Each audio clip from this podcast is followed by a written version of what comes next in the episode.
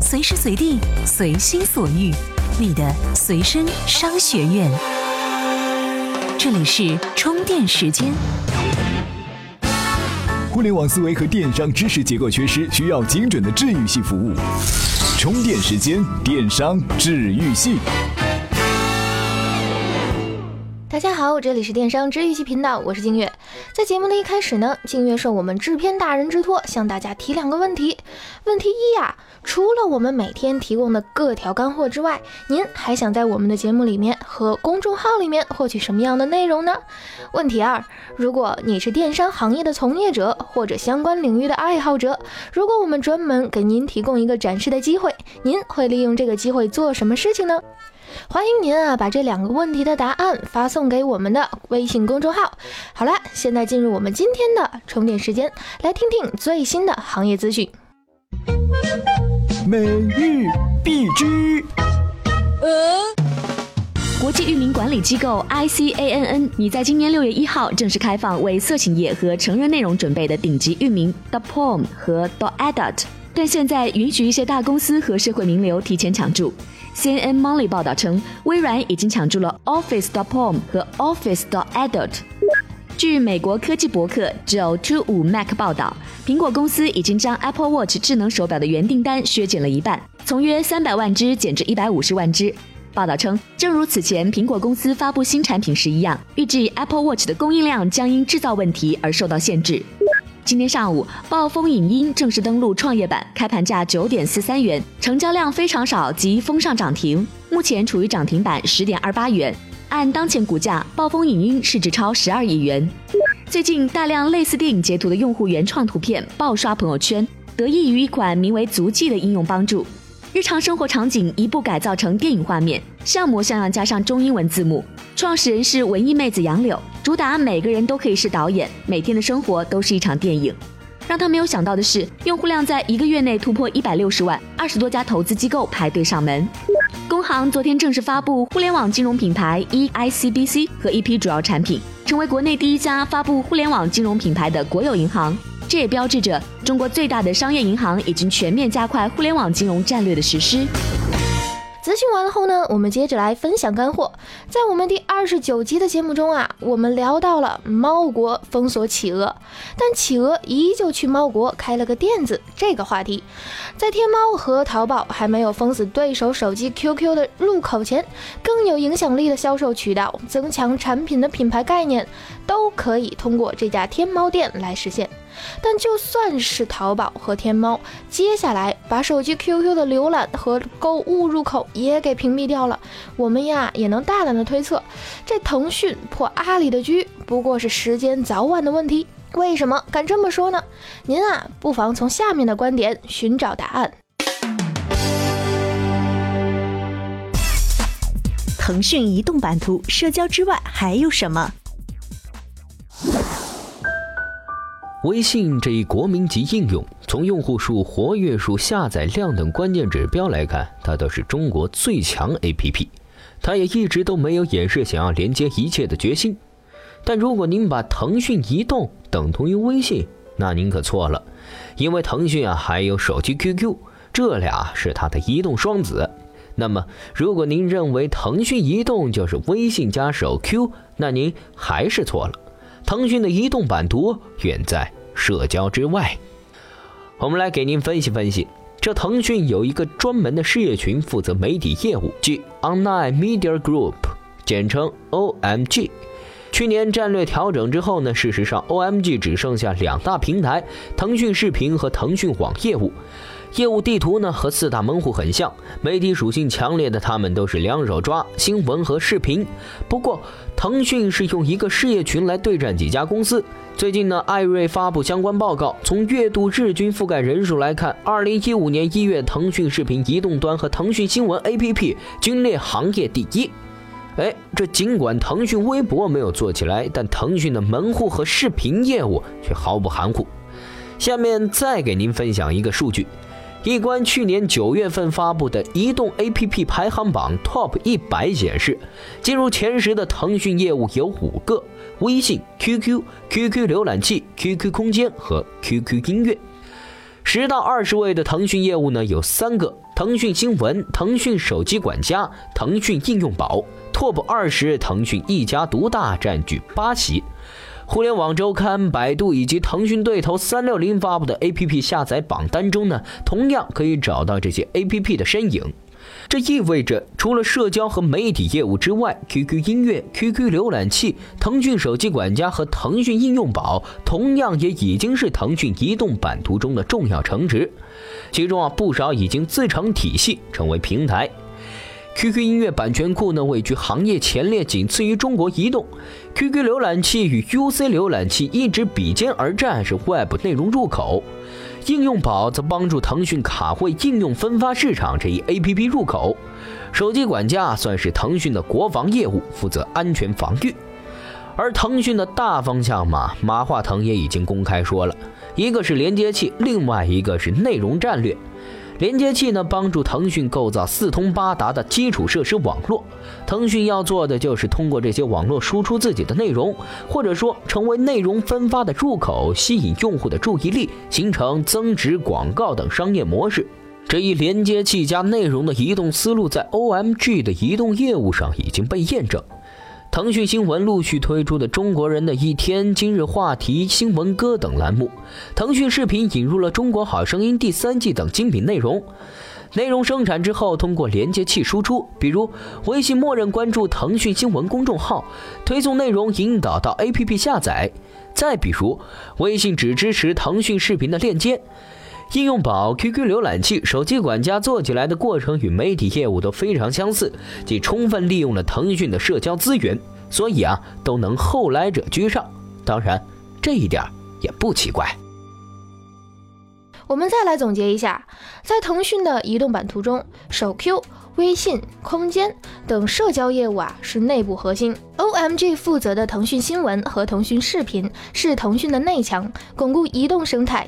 应用宝浏览器等入口和防御型业务是外墙，IEG 互动娱乐、广电通们负责造血，腾讯云、腾讯开放平台、微信开放平台们的任务是让整个生态更加开放、更具生命力。在连接器和内容生产者之外的其他业务，则在大墙之外，比如电商，腾讯做的是投资他们或者连接他们。总之，腾讯移动业务从社交出发，却又远远大于社交，早已成为一个动态完整的系统。那么，我们再回到节目一开始所提到的，您说这腾讯啊，到底能不能破阿里的局呢？请把您的看法留言给我们。那同时也感谢自媒体人罗超先生的贡献，您可以在微博艾特互联网阿超找到他。怎么样关注我们的微信公众号呢？您在微信内搜索“充电时间”就可以找到加 V 的我们了。关注后赶紧开始每日签到，积分可以兑换礼品哦。欢迎回来，这里是电商治愈系频道，我们继续来分享干货。据说在微商的热潮里，有两拨人是觉醒起来了，一波呢是希望借助微商把生意做好做强的人，而另一波呢是过来搅浑市场。骗捞传销的人，那今天的节目呢，我们就来跟您聊一聊这两拨人里面纯正的洋鬼子，什么意思呢？如果您听过我们讲化妆品微商选品那期，就知道，这不管是在化妆品领域，还是奶粉、保健品、服装和箱包等等行业，随便抓一把都是些明明是国内品牌，非要跨国界来做生意，这跨国界是打双引号呀。现在呢，想要以假乱真，需要一番本事，但要做到滴水不漏，其实也并不是没有可能。所以今天我们不再苦口婆心的告诉您该如何提防假洋鬼子，不如教您啊，不出国门怎么做一个纯正的洋品牌。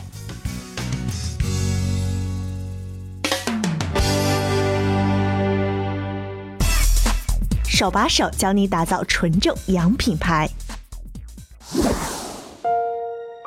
我们还是借鉴河豚面膜创始人 IT 克先生的观点，这打造纯正洋品牌嘛，第一得注册一家国外公司，某宝在手天下我有。既然是纯正的美国血统，不能在美国都没有注册吧？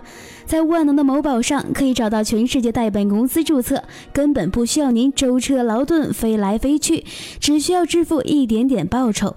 而且国外的注册门槛超级低，不管什么名字都好注册，什么国际、集团、宇宙都 OK。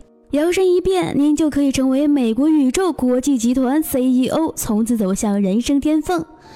这第二，注册一个国外商标。注册了美国公司之后，那商标是必不可少的。很多冒充国外品牌的公司栽在哪里了呢？就是连国外的商标都没有注册。现在信息化时代越来越透明，有没有注册商标，一查就知道了。既然是纯正的美国公司，那就需要纯正的美国商标。没事儿，万能的某宝依然可以满足您，注册商标也是分分钟的事儿。如果想品牌历史悠久一点的话，可以选择收购一个注册商标，那样品牌历史和故事也就有了。摇身一变，您就是百年老字号的传承人了。这第三嘛，以进口产品做备案。大陆对很多产品都是有备案许可制，既然公司和品牌都是纯正洋品了，那产品岂能够拖后腿了？不管是在国内生产还是在国外生产的，都可以拿到国内的进口产品备案，那样就是真正的纯正进口了。比如 IT 克先生前段时间和我们聊过的某英国品牌，在食药监确实做了进口产品备案，但没有哪一款产品是真正进口。有上面这三点就够了吗？以前来说应该够了，但是百密一疏，现在貌似不够了。您还得建一个英文官网，还是刚才提到的某英国品牌的例子，那家公司做了英文网站，但域名却是在国内注册的，明眼人一看就是土包子冒充鬼佬了。那么正确的方式是怎样的呢？选择国外的域名服务商，然后架设在国外的服务器，那样就显得无比正确了。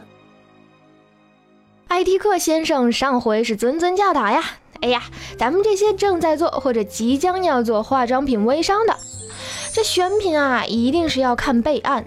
进口的品牌要看进口备案，国产的品牌要看菲特备案，美白祛斑产品要看特殊化妆品许可证，没有备案就是耍流氓。而今天呢，艾迪克先生归纳了四点打造纯正洋品牌的方法。如果啊，您有志创立具有百年悠久历史的纯正英国、美国、澳洲、香港品牌，照这四点做啊，您足不出户就可以成为国际集团 CEO。但呢，就按我们上一期节目“用户需求就是选胸最大的美眉做老婆”的逻辑来说啊，如果只看到表面现象，认真您就输了。这里是充电时间，电商治愈系频道。欢迎回来，我们来分享最后一条干货。在这个好像到处都有风口的时代，哎，风口这词儿前两天被百度董事长兼 CEO 李彦宏这么一说啊，好像大家忽然都觉得这词儿啊是有点投机的意味哦。也甭管以前已经用过多少次了，但不管怎么样，我们今天还是要借这个词儿，跟您聊一聊疯狂英语的李阳做疯狂手机这一档子事儿。不过估计没有多少人愿意相信这手机疯狂了，您可能就认为啊，这李阳才是真疯了呢。疯了吗？李阳也来做手机了。在智能机大行其道的今天，李阳设计出的疯狂手机颇有那么些反骨的色彩。在网络上曝光的真机图片中可以看出，这款厚重的带有物理键盘的笨拙机器像一个旧时代的遗存。它有着比 Kindle 还长的超长待机时间，有着山寨机播《月亮之上》般震天的音响效果。是的，它的音效必须也得是疯狂的。贼亮的手机电筒，另外还可以化身为超级充电宝，为你随身携带的另一款智能机充电。关键时刻还可以用作防身武器哦。这是李阳宣传文案中十大功能中部分功能的戏谑版介绍。没错，通过这些，你不用去再看正规宣传，也可以轻易感受到这款手机散发出的浓浓城乡结合部的气息了。难怪有网友讽刺称，疯狂手机是五年前的档次。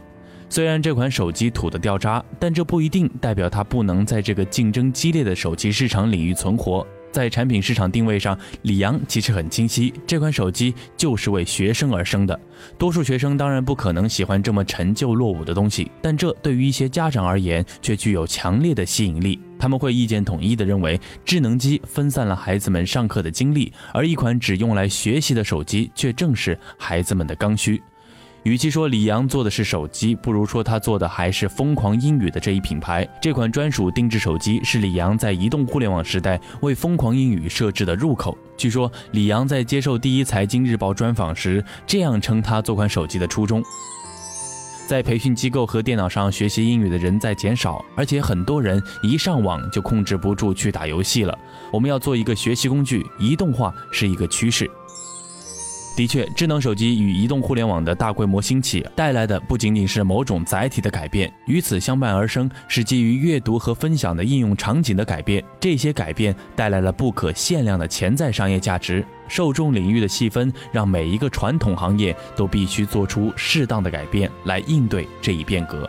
现在手机已经进入到私人定制的时代，明星大佬、初创企业都敢信誓旦旦地说要用自己的手机改变世界。不过这些手机能不能有好销量，全靠粉丝的忠诚度。作为普通人的你是不可能去买那种脑残机器的。但打起了教育孩子牌的李阳呢，多少还是冲着学英语去的。仅从这一点看，它不是手机，而是个移动互联网时代的英语学习机。或许所谓的疯狂手机，最重要的一点是它真的是一款和 iPhone 完全没有任何关系的手机。它坚持了它所定位的目标人群进行功能设计。从这一点上来说啊，疯狂手机还是有骨气的嘛。但没准儿，嗯，也就只剩下骨气了。好了，再次感谢荷叶先生对这条内容的贡献。错了错了，是何毅先生。我们今天的节目啊，就先到这里。在最后呢，再次邀请您关注充电时间的微信公众号，加入我们的微信群。您可以在这里啊找到同一行业和同一地区的小伙伴，也可以向我们提建议，发布您的需求。好了，我们下次再见喽。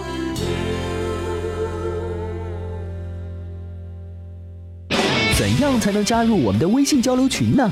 在微信公众号“充电时间”中找到群入口按钮，根据提示进行相关操作，这样你就能和同频道的小伙伴们待在一块儿啦。